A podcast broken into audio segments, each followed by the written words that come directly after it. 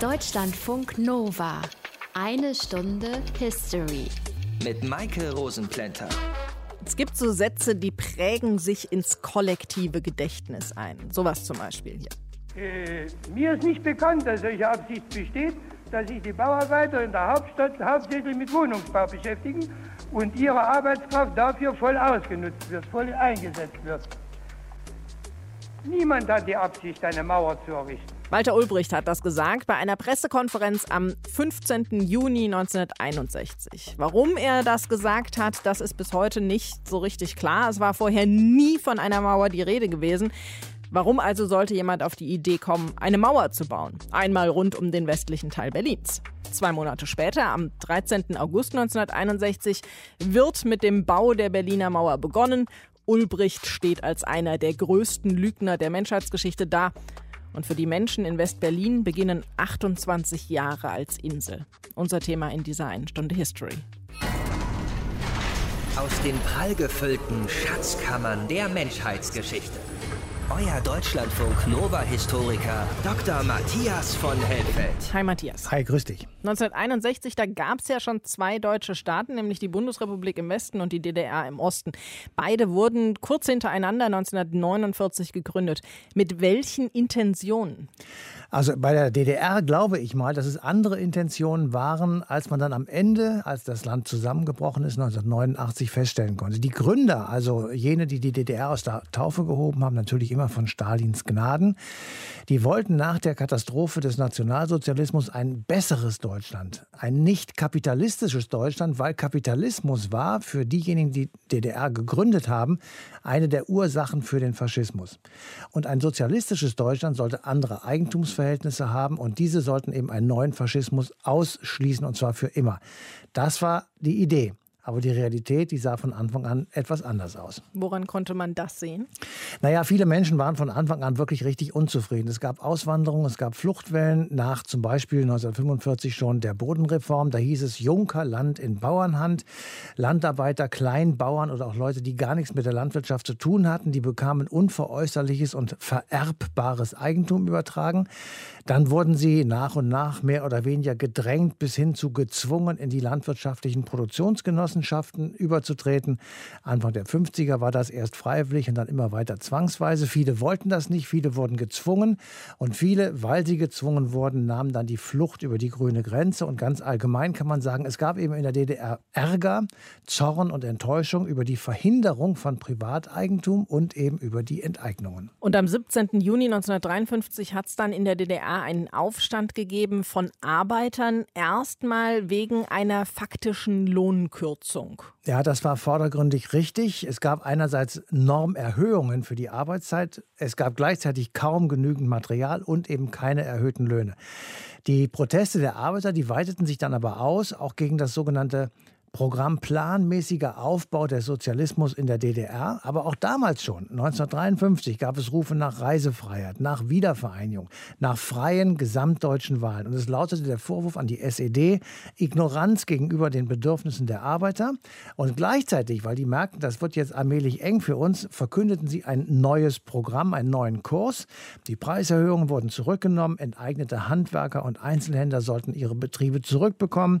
Die Bauern sollten jedenfalls teilweise teilweise ihr Land wieder zurückbekommen und Inhaftierte sollten freigelassen werden. Und wer aus der DDR geflohen war, der sollte fortan straffrei zurückkehren können. Und das alles wurde jedenfalls von den aufgebrachten Arbeitern als Eingeständnis der Unfähigkeit des SED-Regimes gesehen. Das hat aber nicht dafür gesorgt, dass der Aufstand zu Ende ging. Der ging weiter und dann hat die Sowjetunion ihn ziemlich blutig niedergeschlagen. 34 Menschen kamen dabei ums Leben. Hatte das Folgen? Naja, also die Statistik spricht da wirklich eine ganz klare Sprache. 1952, zwei Beispiele, verließen 182.000 Menschen die DDR. 1953 waren es 331.000. Also Man nennt das eine Abstimmung mit den Füßen und zwischen 1954 und 1961, also dem Jahr des Mauerbaus, waren es insgesamt 1,7 Millionen Menschen, die das Land verlassen haben. Wow. Und damit hatte die DDR ein zunehmend ökonomisches Problem, weil es fehlte überall an Arbeitskräften, zum Beispiel Ärzte oder Facharbeiter. 1953 ist auch Stalin gestorben. Es begann eine Tauwetterperiode und im Grunde genommen zwei gegenläufige Entwicklungen. Einerseits Entspannung bei der Versorgung, also Tauwetter, es wurde etwas mehr Freiheit in der Kultur erlaubt. Gleichzeitig aber wurden 1956 zwei Aufstände in Ungarn und in Polen brutalst niedergeschlagen. Gleichzeitig gab es höhere Repressionen in der DDR. Die Beitritte zur landwirtschaftlichen Produktionsgenossenschaften erfolgten immer weiter unter Zwang. All das ließ die Zahl der Flüchtlinge aus der DDR steigen und all das wollte, manche sagen auch musste, die DDR-Führung durch Abschottung stoppen. Was hat die Sowjetunion dazu gesagt? Die Politik der Sowjetunion in Richtung Deutschland war eindeutig. Sie hat die Maueridee immer abgelehnt, weil sie eine andere Deutschlandpolitik vorhatte. Nämlich eigentlich wollte die Sowjetunion drei Deutschländer, die DDR, die Bundesrepublik Deutschland und Westberlin als freie Stadt ohne alliierte Besatzer. Dann gab es ein wichtiges Treffen Anfang Juni 1961 in Wien. Dort trafen sich der frisch gewählte amerikanische Präsident John F. Kennedy und Nikita Khrushchev, der starke Mann der UdSSR. Und Khrushchev wollte von Kennedy sozusagen das Versprechen entlocken, dass die Amerikaner und die anderen Westalliierten sich aus Berlin zurückzögen. Kennedy lehnte das ab und sagte auf gar keinen Fall. Und als das klar war, dass diese Idee nicht funktionieren würde, hat dann Khrushchev auch, sagen wir mal, seinen inneren Widerstand gegen den Bau einer Mauer aufgegeben. Und mit deren Bau wird dann in den frühen Morgenstunden des 13. August 1961 begonnen. Das ist unser Thema in dieser einen Stunde History. Die Mauer in Berlin, die teilte nicht nur eine Stadt, sie teilte auch Familien, Freunde, Lebensweisen und machte West-Berlin zu einer Insel inmitten der DDR. Wie es so zuging rund um den 13. August 1961, das beschreibt uns Esther Körfgen aus dem History Team. Seit etwa 1 Uhr heute Nacht rattern die Pressluftbohrer und bohren einen Graben quer durch die Ebertstraße hier am Brandenburger Tor. Der Graben ist etwa einen halben Meter tief und einen halben Meter breit. Wir haben eben einen lieben Menschen, der über Nacht bei uns war, der seinen Bruder besucht hat und dass wir ihn heute wieder zurückgehen müssen lassen. Ob er nun drüben weitergekommen ist, wir haben zwar gesehen, aber was er nun noch da drüben vielleicht durchmachen muss, das wissen wir natürlich nicht. An allen Grenzübergangsstraßen dasselbe Bild. Verrosteter Stacheldraht, der sich quer über die Straße spannt und dahinter Posten von etwa vier, zum Teil auch fünf kriegsmäßig ausgerüsteten Volkspolizisten mit umgehängtem Stahlhelm, geschulterten Gewehren mit aufgepflanzten Bajonetten. Wolter Straße, letzter Bahnhof im Westsektor. Der Zug hält nicht im Ostsektor. Das verlangsamt fährt er, ja. Fährt aber durch, ohne zu halten.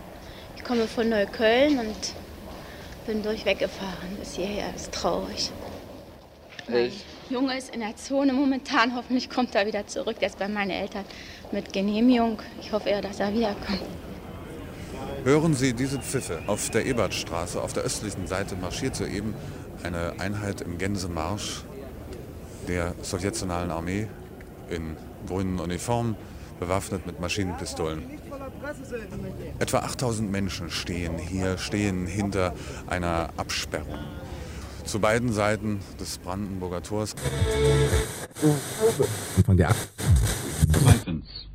Bürger der Deutschen Demokratischen Republik, einschließlich der Bürger der Hauptstadt der Deutschen Demokratischen Republik, benötigen für den Besuch von West-Berlin eine Genehmigung ihres zuständigen Volkspolizeikreisamtes. Über die Ausgabe solcher Genehmigungen erfolgt eine besondere Bekanntmachung. Ich glaube, wenn die freie Presse ehrlich sein wollte, dann müsste sie melden, in Berlin Ruhe und Ordnung. Und das ist der Sinn im Grunde genommen unserer Maßnahmen. Ja. Und das ist auch das, was heute uns überall, zumindest in den Vormittagsstunden, entlang der Sektorengrenze ins Auge fällt. Überall Ruhe, vereinzelte Leute, die gekommen sind, um zu sehen, wie es nun hier aussieht, aber im Allgemeinen Ruhe, Ordnung. Die Wasserwerfer haben sich in einer Reihe aufgestellt, zu sechs Stück, und sind etwas dichter an die Westsektoren, an Westberlin herangerückt. Die Panzerspähwagen sind etwas hinter das Brandenburger Tor zurückgezogen worden. Dafür aber ist das Brandenburger Tor auf Veranlassung des Ostberliner Magistrats restlos abgesperrt worden. In den heutigen Vormittagsstunden schufen Redakteure und Komponisten von Radio DDR den Song Berliner Geschichte, mit dem wir unser Programm fortsetzen.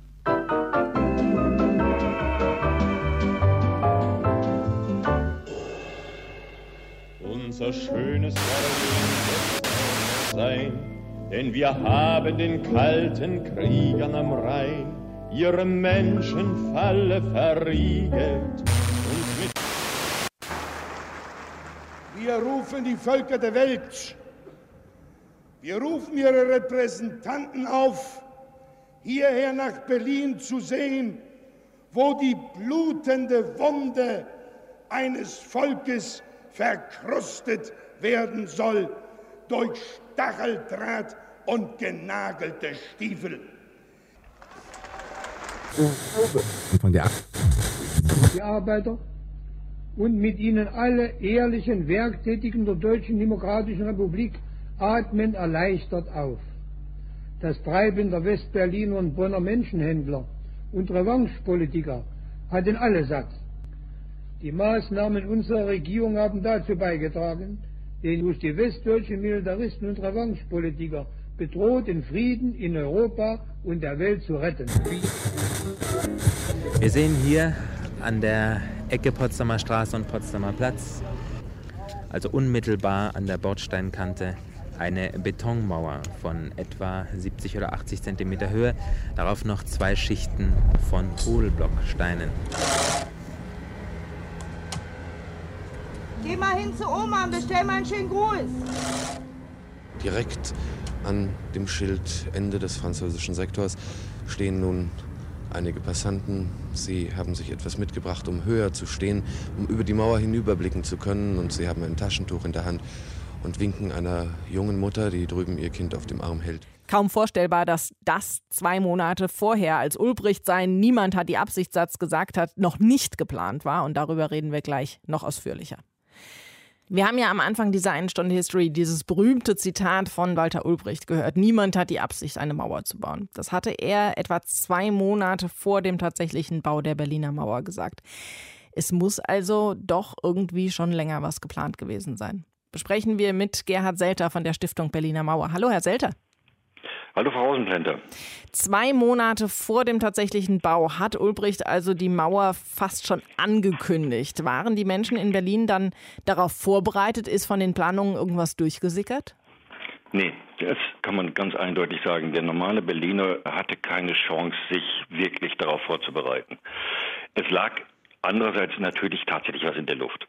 Wir haben das Ultimatum von Khrushchev vom November 58, wo er verlangt, dass mit beiden Deutschlands Friedensverträge geschlossen werden, also die nach dem Zweiten Weltkrieg, wo er fordert, West-Berlin müsse sowas wie eine selbstständige freie Stadt werden, wo impliziert war äh, mit starkem Einfluss aus Ostberlin.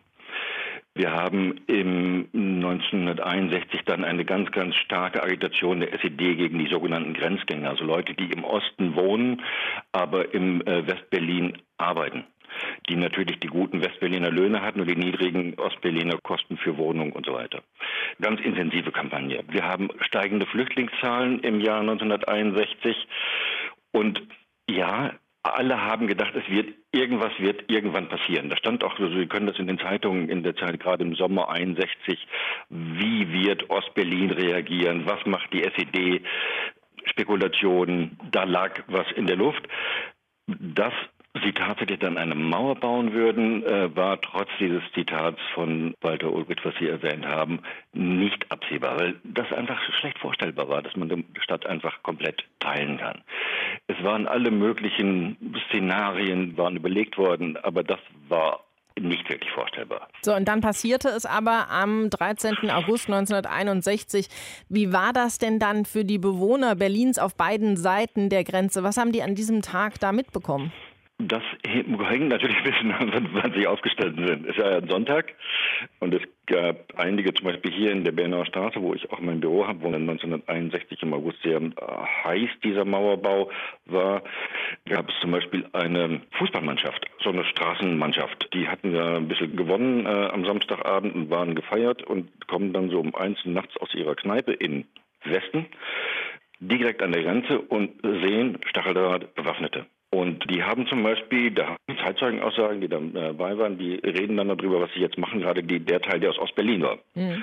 Und die haben gesagt, ach, alles nicht so schlimm, mittags ist das vielleicht wieder weg, die sind alle wieder nach Ostberlin zurückgegangen wo das dann klar wurde, welchen Umfang das hat. Also die ganze Innenstadt komplett abgeriegelt. Die ersten Zäune werden gezogen, ja schon am Sonntag, 13. August. Dann stellen sie fest, die S-Bahnen fahren nicht mehr von Ostberlin nach Westberlin dann stellen Sie fest, da werden zum Teil die Gleise schon zerstört, die über die Grenze führen. Da dämmert dann langsam, dass das eventuell etwas ernster ist, aber trotzdem gab es auch dann noch relativ viele Leute, die gesagt haben, ah, das wird nicht so schlimm werden. Wir hatten das ja schon mal ähm, nach dem äh, 17. Juni, nach dem Aufstand, war die Grenze ja schon mal ein paar Wochen zu. Das ist eine Erfahrung, die die alle hatten. Und wo die, wo die sagen, okay, nach einer Weile, das richtet sich wieder. Das war dann ja äh, tatsächlich ein Irrtum, aber das war so ein bisschen die Gefühlslage. Und gleichzeitig haben sie, man sieht das richtig, es geht wie eine Schockwelle durch Berlin. Also sie haben auch relativ viele Proteste sehr schnell. Äh, das ist etwas, worüber wir bis jetzt noch nicht so viel wissen, weil es da wenig Bilder gibt. Wir sind ja immer sehr stark auch, auch äh, in, in unseren Forschungen und auch in dem, was öffentlich wahrgenommen wird, abhängig von Bildern. Und äh, die, die Bewaffneten an der Grenze in der Stacheldraht, das ist extrem gut dokumentiert. Die Flucht, ersten Fluchtgeschichten sind extrem gut dokumentiert. Aber was wir nicht sehen können, sind die Proteste hinter der Mauer. Und das heißt, wir haben da Berichte zum Beispiel an den Bahnhöfen, wo dann Leute, die das nicht mitbekommen haben, die stehen irgendwo am Bahnhof in Ostberlin und wollen umsteigen in die S-Bahn nach Westberlin und dann stellen sie fest, das gibt's nicht mehr. Und da gibt es massive Proteste. Oder auch die Leute, die dann zur Grenze fahren und sich das angucken wollen. Und zum Beispiel eine Straße hier, Eberswalder Straße, wo dann mehrfach am Tag so Sondereinsatzkommandos der Volkspolizei einrücken müssen, um die Menge zu zerstreuen und die Proteste zu beenden. Ja, aber was also, passierte denn genau mit den Menschen, von denen Sie gerade erzählt haben, die eben nicht um 1 Uhr aus der Kneipe rausgefallen sind und dann auch ja. noch nach Hause kamen, sondern die aufgewacht sind und auf einmal im falschen Teil der Stadt waren. Was ist mit denen passiert? Und das war eigentlich nicht so schlimm. Ich meine, die Ostberliner, die im Westen waren, die hatten dann die Möglichkeit, sich zu überlegen, was sie damit anfangen. Wenn die zum Teil dann eingeschätzt haben, das ist von Dauer, da haben dann auch einige sich entschlossen, einfach nicht mehr zurückzugehen. Das hängt natürlich auch von der familiären Situation ab. Ist ja keine einfache Entscheidung, ne? Mhm. was man da alles zurücklässt. Und die Westberliner, die im Ostberlin waren, die konnten einfach zurück. Es gab ja Grenzübergänge noch, die waren auch äh, benutzbar, nur dass sie eben für Ostberliner nicht mehr durchlässig waren. Das ist noch weiterhin der Grenze, die funktioniert wie eine normale Grenze. Da können Sie durchgehen und brauchen äh, Ihren Ausweis vorzeigen. Das läuft weiter. Nur, dass Ostberliner und DDR-Bürger jetzt eine Genehmigung brauchen und die keiner mehr kriegt. Und das heißt, Sie haben eben von Stacheldraht erzählt. Das heißt, diese, diese Berliner Mauer, wie wir sie kennen, dieses Steinwerk, das war noch nicht das, was am 13. August da stand. Also war Nein. die Mauer da irgendwie noch durchlässig? Die waren nicht durchlässig. Das ist natürlich ein langsamer Prozess. Die fangen an und stellen erstmal Mannschaften auf, die durch ganz Berlin, also 5000, 6000 Mann etwa. Und dann fangen sie an, Stacheldraht auszulegen. Erst am 15. August beginnen sie langsam tatsächlich Mauern zu errichten. Und sie müssen gar nicht so viel Mauer bauen. Sie haben dann ja auch Häuser, die an der Grenzlinie stehen, die sie dann benutzen. Sie haben, wenn ich aus meinem Bürofenster hier schaue, da ist ein Friedhof gewesen, wo sie die Friedhofsmauer erstmal benutzen. Also so viel zu bauen hatten sie gar nicht. Und da, wo sie zu bauen hatten, da sind sie tatsächlich jetzt am 15. August mit angefangen, wo auch klar war, es war ja nicht klar, wie reagieren eigentlich die Westalliierten jetzt, wenn man die Stadt zerschneidet. Das war ja nicht ganz klar. Es gab Hinweise darauf, auch Präsident Kennedy hatte ja im Juli schon eine Rede gehalten, äh, wo er deutlich gemacht hat, dass die amerikanischen oder die westalliierten Garantien hauptsächlich für Westberlin gelten und nicht mehr für ganz Berlin. Da war schon klar, okay, die werden wahrscheinlich nichts tun, aber es war nicht klar. Es war vermutbar, aber nicht sicher. Und das war nach zwei Tagen dann klar. Es gab Proteste, aber es wird nichts unternommen. Und dann kann man anfangen, Mauer zu bauen. Falls ihr übrigens nach dieser einen Stunde History noch mehr hören wollt zum Bau der Berliner Mauer und wie es dann auch danach weiterging. Die Stiftung Berliner Mauer, die hat einen Podcast zu dem Thema. Den findet ihr bei eurem Podcast-Dealer des Vertrauens unter dem Namen Grenzerfahrung. Und Markus, Matthias und ich sind auch dabei. Und auch Gerhard Selter könnt ihr da hören. Danke Ihnen für die Informationen. Gern geschehen, hat mir Freude gemacht. Matthias, die Menschen in Berlin, die sind an diesem 13. August aufgewacht und ihre Stadt war geteilt. Plötzlich war da eine Mauer, zumindest eben die Anlagen dafür. Wie ist das in den Tagen danach dann weitergegangen? Ja, also die Arbeiten an der Mauer äh, gingen natürlich weiter. Es wurde Stacheldraht abgerollt und aufgestellt. Es wurden Hauseingänge und Fenster zugemauert entlang der Grenzlinie. Es gab in all den Tagen danach Fluchtversuche. Menschen sprangen aus den Fenstern, wurden unten aufgefangen von Sprungtüchern der Berliner Feuerwehr. Viele Fluchtversuche waren erfolgreich, manche endeten tödlich. Die Grenzsicherungen wurden auf der Stelle ausgebaut. Fluchten sollten damit natürlich erschwert werden. Und es gab äh, während der ganzen Zeit immer wieder so ein bisschen Drohgebärden auch aus Moskau. Die Westalliierten, also Franzosen, Briten und Amerikaner, würden den Luftkorridor missbrauchen, um Militär einzuschleusen. Das alles sei illegal, da Westberlin eben nicht zur Bundesrepublik gehöre. Also es entbrannte in den nächsten Tagen natürlich eine gewaltige Propagandaschlacht. Wie ist das Ganze von Westberlin und der Bonner Bundesregierung aufgenommen worden? Es gab natürlich offizielle Proteste von der Bundesregierung aus Bonn. Aber man müsse alles, was man jetzt tun würde, zunächst einmal mit den Westalliierten abstimmen. Also gab es keine konkreten Maßnahmen. Das war im Übrigen auch sehr schwierig, weil nämlich die Mauer auf DDR-Gebiet stand, also kein Eingreifen möglich war. Gleichzeitig gab es aber natürlich Großkundgebungen in Berlin. Der regierende Bürgermeister damals war Willy Brandt, der spätere Bundeskanzler, und der hielt am 16. August eine Rede vor 300.000 Menschen. Schießt vor allem nicht auf eure eigenen Landsleute.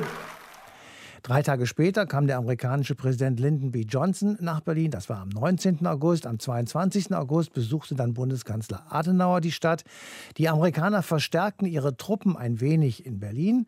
Der britische Regierungschef allerdings, Macmillan, sagte, es sei an sich nichts Verwerfliches, sich hinter einem eisernen Vorhang zu verschanzen. Also, da merkte man schon, dass die Westalliierten keineswegs einig waren. Okay, ein Eingreifen in den Bau der Mauer war also nicht möglich, zumindest eben nicht um die DDR vom Bau abzuhalten. Aber es gab ja auch Wege, die Menschen in der DDR über den Standpunkt der Bundesrepublik zu informieren, über den Schießbefehl auf Menschen, die versuchten zu fliehen und so weiter, nämlich übers Radio.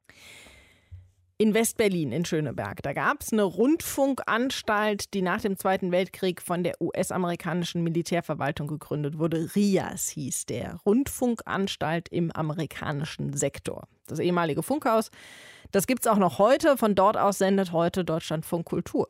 Natürlich war das Programm dieses Radiosenders auch in der DDR zu hören. Es war aber verboten, das Programm zu hören, weil angeblicher Propagandasender und der Empfang wurde auch gestört. Trotzdem entwickelte der RIAS als Reaktion auf den Mauerbau ein Morgenmagazin für die Hörer in der DDR mit Interviews, mit Reportagen, Kommentaren und sonstigen Informationen sozusagen als Ersatz für eine in der DDR nicht existierende Morgenzeitung. Und einer der Entwickler und später auch Moderatoren ist Joachim Jauer. Hallo, Herr Jauer. Guten Tag. Dieses Thema Mauerbau, das war ja Geheimsache und die Planung war nur einem ganz, ganz kleinen Teil der Führungsriege bekannt. Trotzdem kann man ja sowas nicht von einem Tag auf den anderen stemmen. Haben Sie an den Tagen vor dem Mauerbau irgendwas davon geahnt?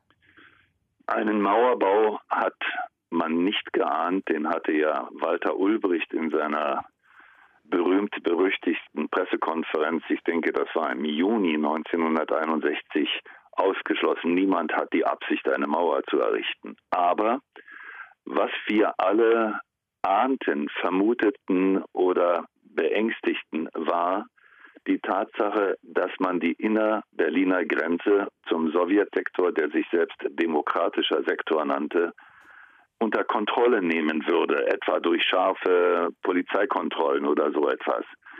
Dass da eine Mauer aufgebaut wurde, das hat niemand, jedenfalls in meinen Kreisen, wirklich vermutet, geglaubt, geahnt.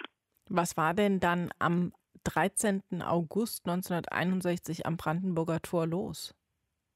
Also ich bin morgens um 7.30 Uhr, äh, ich war ein ganz junger Kollege beim RIAS, hatte noch keine großen äh, journalistischen Erfahrungen, aber ich bin als eine Art Mädchen für alles in der Hauptabteilung äh, Politik telefonisch benachrichtigt worden. Ich denke so 7.30 Uhr, aber ich war schon wach und hatte schon die ersten Nachrichten gehört.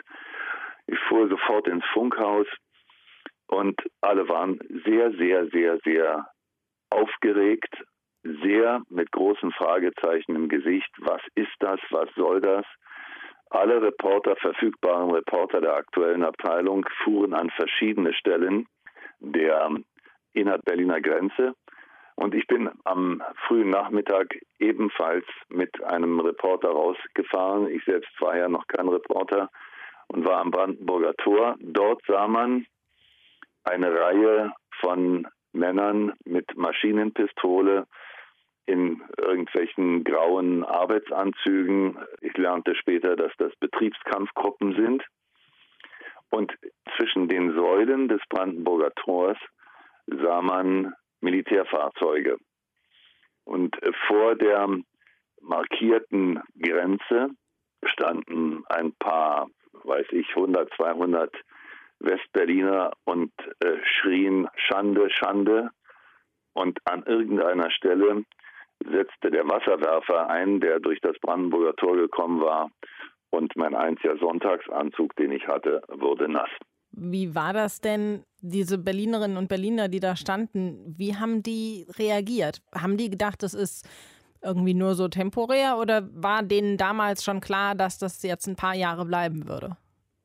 Das kann ich Ihnen nicht sagen. Ich weiß nur, dass die Westberliner natürlich ohnehin einen sehr deutlich ausgeprägten Antikommunismus entwickelt hatten, nach all dem, was sie sozusagen in den Spannungen zwischen Ost- und Westberlin erlebt hatten.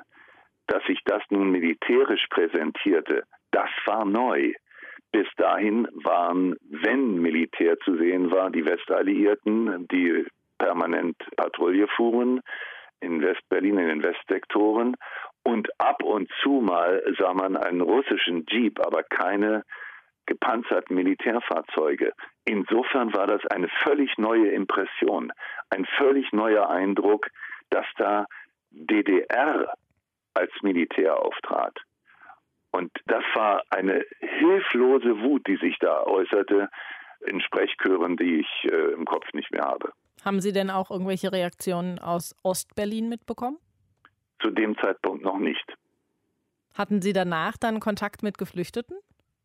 Danach haben wir im RIAS, Sie haben dieses Morgenmagazin angesprochen, das hieß Was gibt's Neues, Aktuelles und Musik aus Berlin und war ein Ersatz für die in Westberlin erwerbbaren Westzeitungen, die gegen Ostgeld und Vorlage des Personalausweises aus dem Osten eins zu eins gegen Ostgeld eingekauft werden konnten. Und das war nun gesperrt. Ostberliner konnten keine Westzeitungen mehr haben, solange die Mauer noch nicht stand. Und nun haben die Amerikaner die Idee gehabt, Robert Lochner, der hochverdienstvolle Direktor der US-Vertretung, der später auch Kennedy moderiert hat, in seiner berühmten Rede vor dem Schöneberger Rathaus. Robert Lochner hatte die Idee, eine Morgenzeitung zu entwickeln. Das hat Hans-Christoph Knebusch getan, leider sich nicht patentieren lassen. Aus dieser Morgenzeitung, die Sie schon geschildert haben, wurde dann die Matrix für alle Rundfunk- und späteren Fernsehmorgenmagazine oder auch Mittagsmagazine. Und in diesen Magazinen haben wir Geflüchtete Grenzsoldaten der DDR regelmäßig interviewt. Das heißt, was haben Sie in diesen Morgensendungen, in diesen Morgenzeitungen in den folgenden Wochen und Monaten gesendet? Ja, regelmäßig, also Gespräche mit geflüchteten äh, Volkspolizisten, ansonsten zu jeder Stunde und halben Stunde Nachrichten und äh, dazwischen Live-Interviews mit Politikern oder Künstlern oder äh, Schauspielern und also ein richtig buntes Magazin, das aber die aktuellen politischen Ereignisse jeweils aufnahm.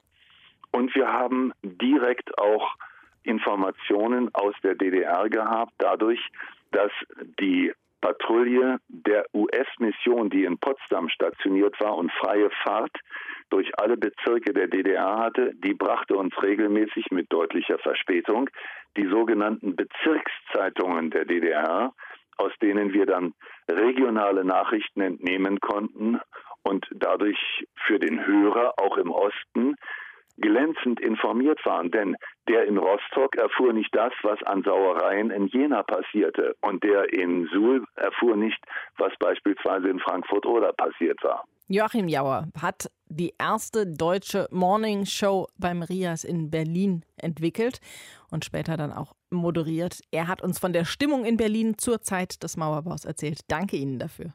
Sehr gerne. So, also, das war dann das. Da stand dann diese Mauer. West-Berlin war eine Insel inmitten der DDR und die Menschen dort, die waren fast wie in einem Käfig. Matthias, wir wissen heute, diese Mauer, die stand dann für 28 Jahre. Das heißt, irgendwann mussten sich die Menschen damit ja irgendwie arrangiert haben. Ja, das mussten sie. Und wenn man von außen auf diese Stadt dann geblickt hat, auf den Westteil zumindest, dann merkte man, irgendwie haben sie sich arrangiert, obwohl niemand natürlich dieses Unrecht akzeptiert hat.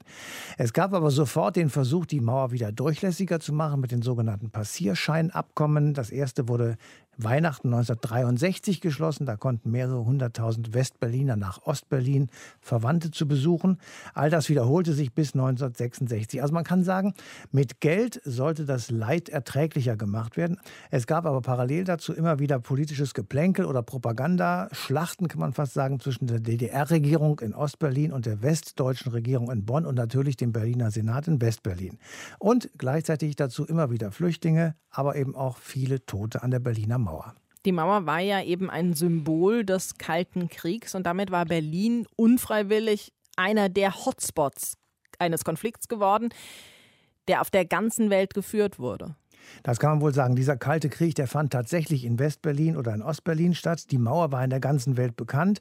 Zigtausende Touristen und Politiker ließen sich vor ihr ablichten. Die Mauer ist sozusagen zum Symbol und aber auch zum Synonym für Unmenschlichkeit geworden. Gleichzeitig transportierte das Bild der Mauer die Wut auf das DDR-System und das bewirkte im Westen eine immer tiefere Ablehnung der DDR. Die war hier im Westen eine Schandmauer. Dort im Osten hieß sie antifaschistischer Schutzwall.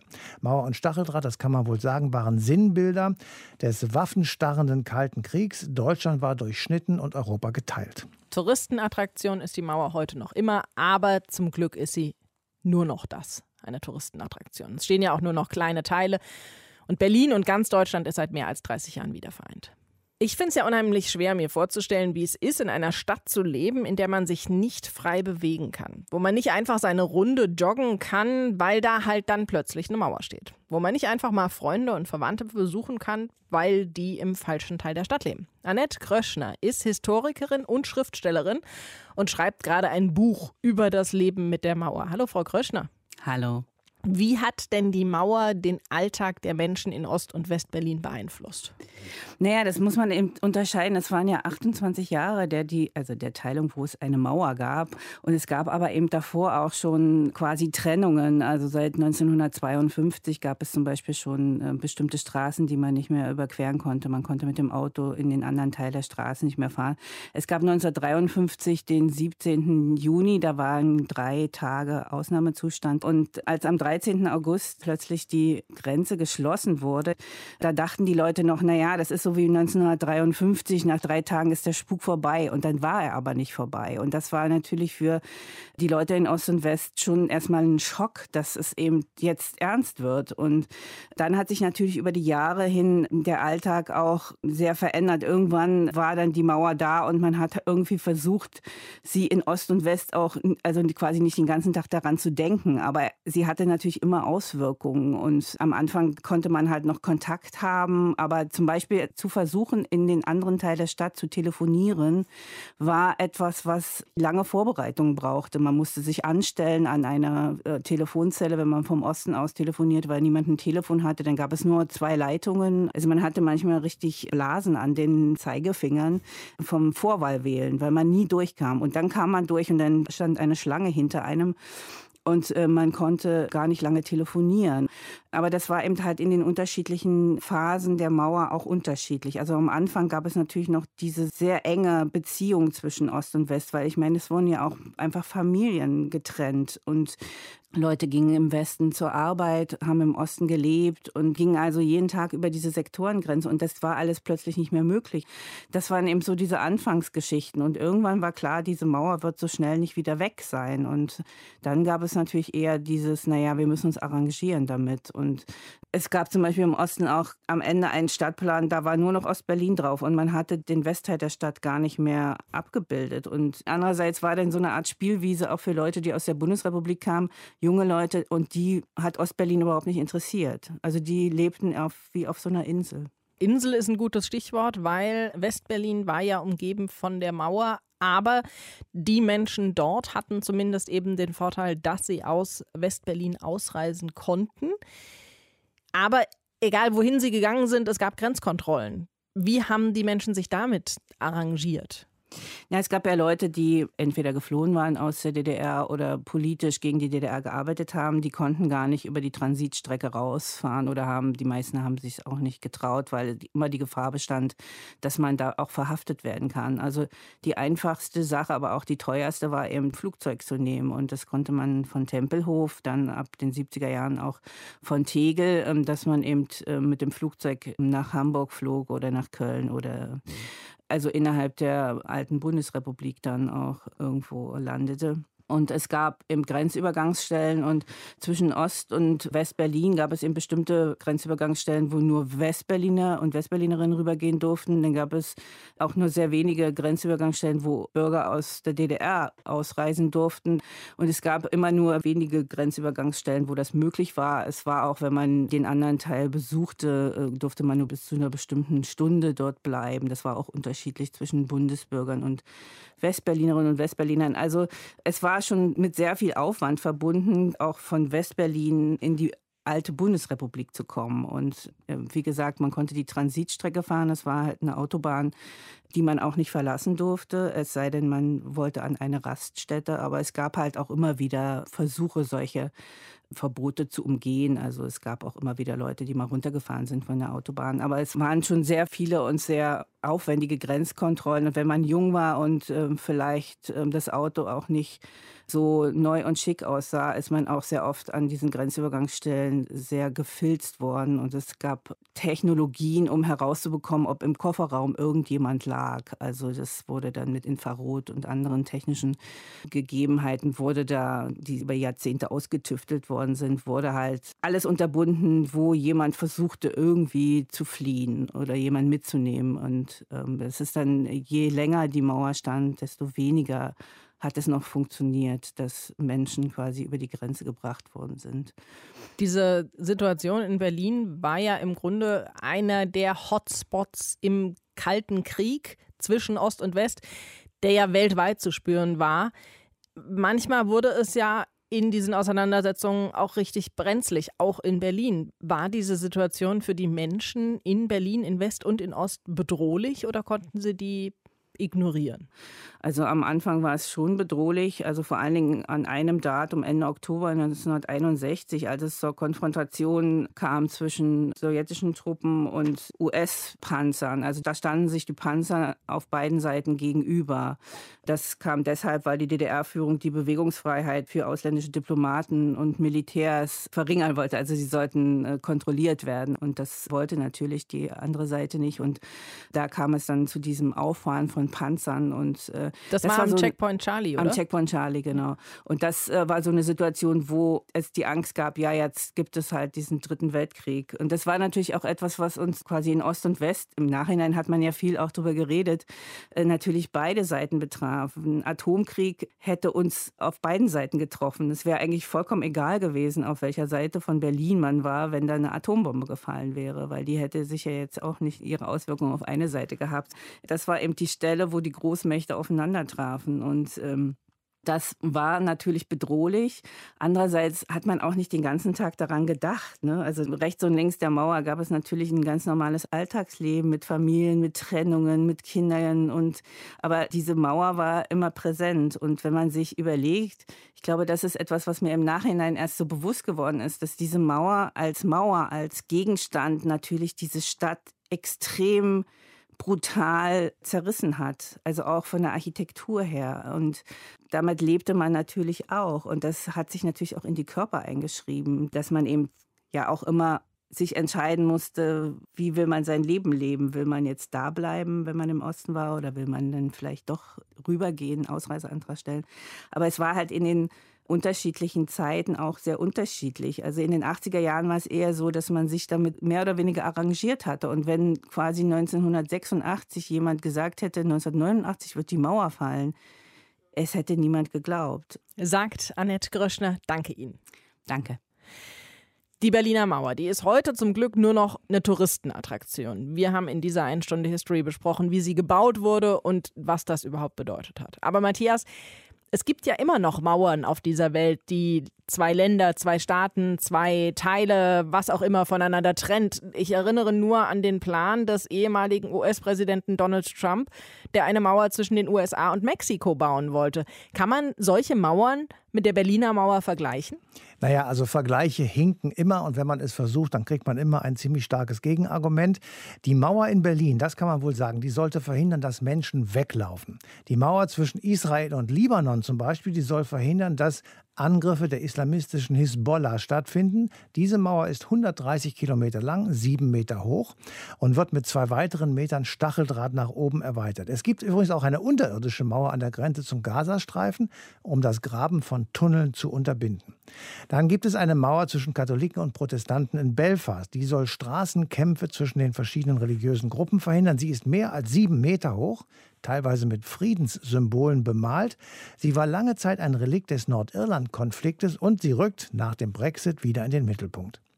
Und dann gibt es noch die schwer bewachte Grenze zwischen Nord- und Südkorea. Das ist die letzte Mauer des Kalten Krieges, die nach dem Koreakrieg 1953 die beiden verfeindeten Teile Koreas trennte. Alle haben eines gemeinsam. Eine Mauer zwischen Menschen oder innerhalb einer Stadt oder innerhalb eines Landes löst kein Problem. Im Gegenteil, sie schafft stets neue. In der nächsten Sendung bleiben wir bei der frühen Geschichte von einem der zwei deutschen Staaten. Wir schauen dann nämlich in den Westen und auf die Parteiengeschichte. In diesen Anfangsjahren der Bonner Republik, da wurden zwei Parteien verboten. Erst die Sozialistische Reichspartei 1952, dazu haben wir ja schon was gemacht. Und als zweite Partei dann die KPD, die Kommunistische Partei Deutschlands. 1956 war das. Und das dann das nächste Mal. Bis dahin euch eine schöne Zeit. Macht's gut. Bye bye. Deutschlandfunk Nova. Eine Stunde History. Jeden Montag um 20 Uhr. Mehr auf deutschlandfunknova.de.